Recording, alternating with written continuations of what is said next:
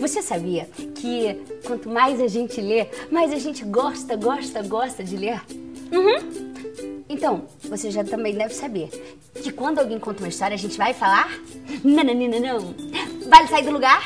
Nananina não. Então vamos fazer uma brincadeira? Olha só, quando eu falar já, você vai tapar os olhos. Combinado? Vai lá.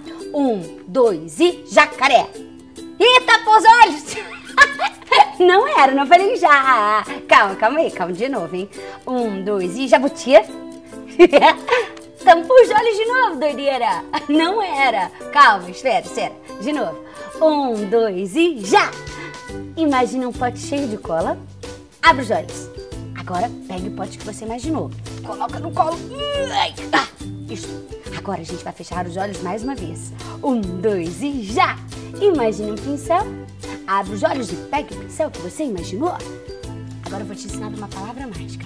Quando eu falar já, você vai levantar o pincel e dizer assim: Tcharam! Tem que estar tremida, tá bom? Senão não funciona. Vamos ver? Você vai. Um, dois e já! Tcharam! Agora coloca o pincel dentro do pote.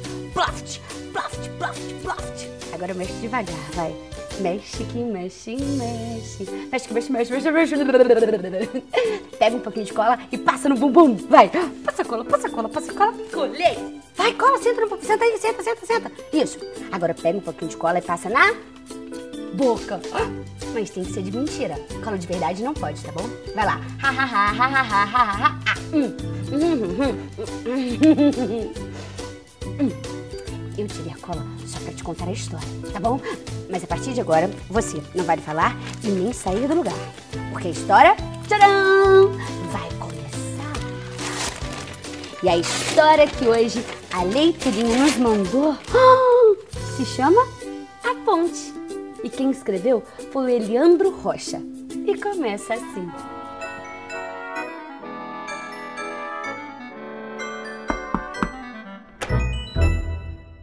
Hora da leiturinha. Nestor era muito feliz. Ele tinha uma casa, tinha uma árvore, um ninho de passarinhos, uma horta, tinha também várias margaridas e um rio, um rio de água cristalina. Tudo ia muito bem. Até que um belo dia, do outro lado do rio, uma casa começou a nascer.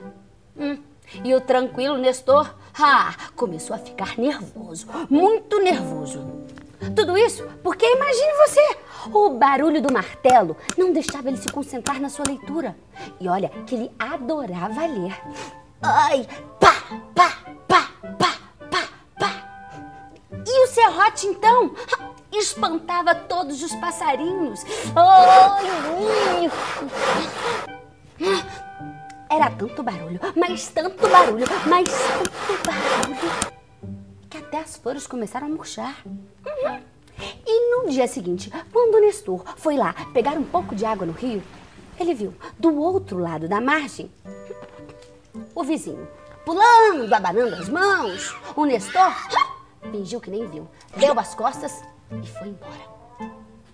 O tempo passou até que um belo dia ah, o silêncio voltou e o Nestor pôde ler quantos livros ele desejasse. Ele leu tanto, tanto, tanto que acabou caindo no sono. Uhum. Na manhã seguinte, quando foi todo contente pegar um pouco de água no rio, não é que ele viu?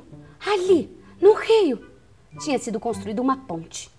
Ou melhor, uma ponte não, meia ponte, porque ela só ia até metade do caminho. E ali, em cima da ponte, estava seu vizinho, pulando, sorrindo, abanando as mãos. E o Nestor, nervoso, deu as costas e foi embora.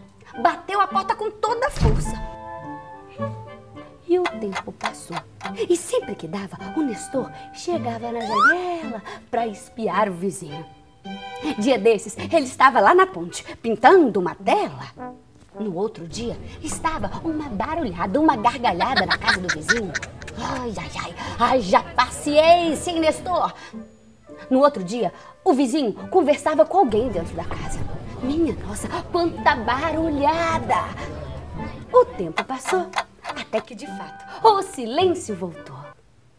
Aliás, por muitos dias não se ouviu barulho nenhum. O Nestor Espiava na janela, espiava, mas não via ninguém. Ele foi lá aguar as plantas, de olho na casa do lado, mas não ouvia um pio.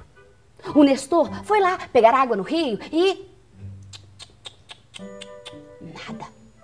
Foi aí que o Nestor fez uma coisa que ele jamais achou que faria. Pegou tábuas, prego, martelo e construiu uma ponte. Uma ponte não, Nestor, meia ponte.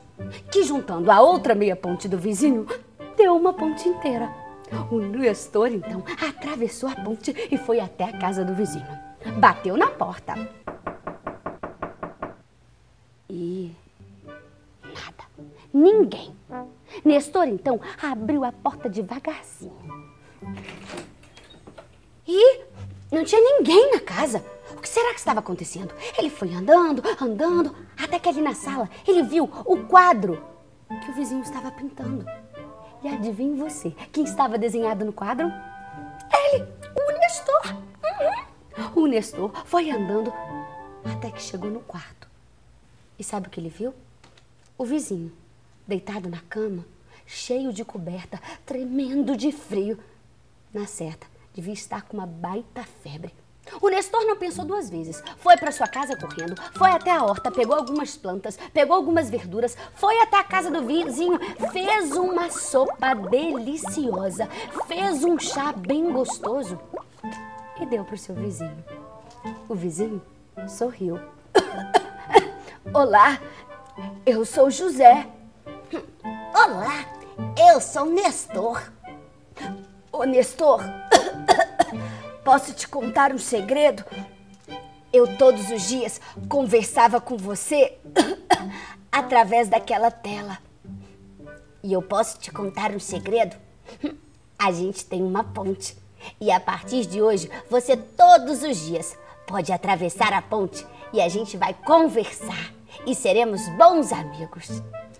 E assim termina esta história. E entrou por uma porta, saiu por outra. Na próxima leiturinha, a Ruba te conta outra.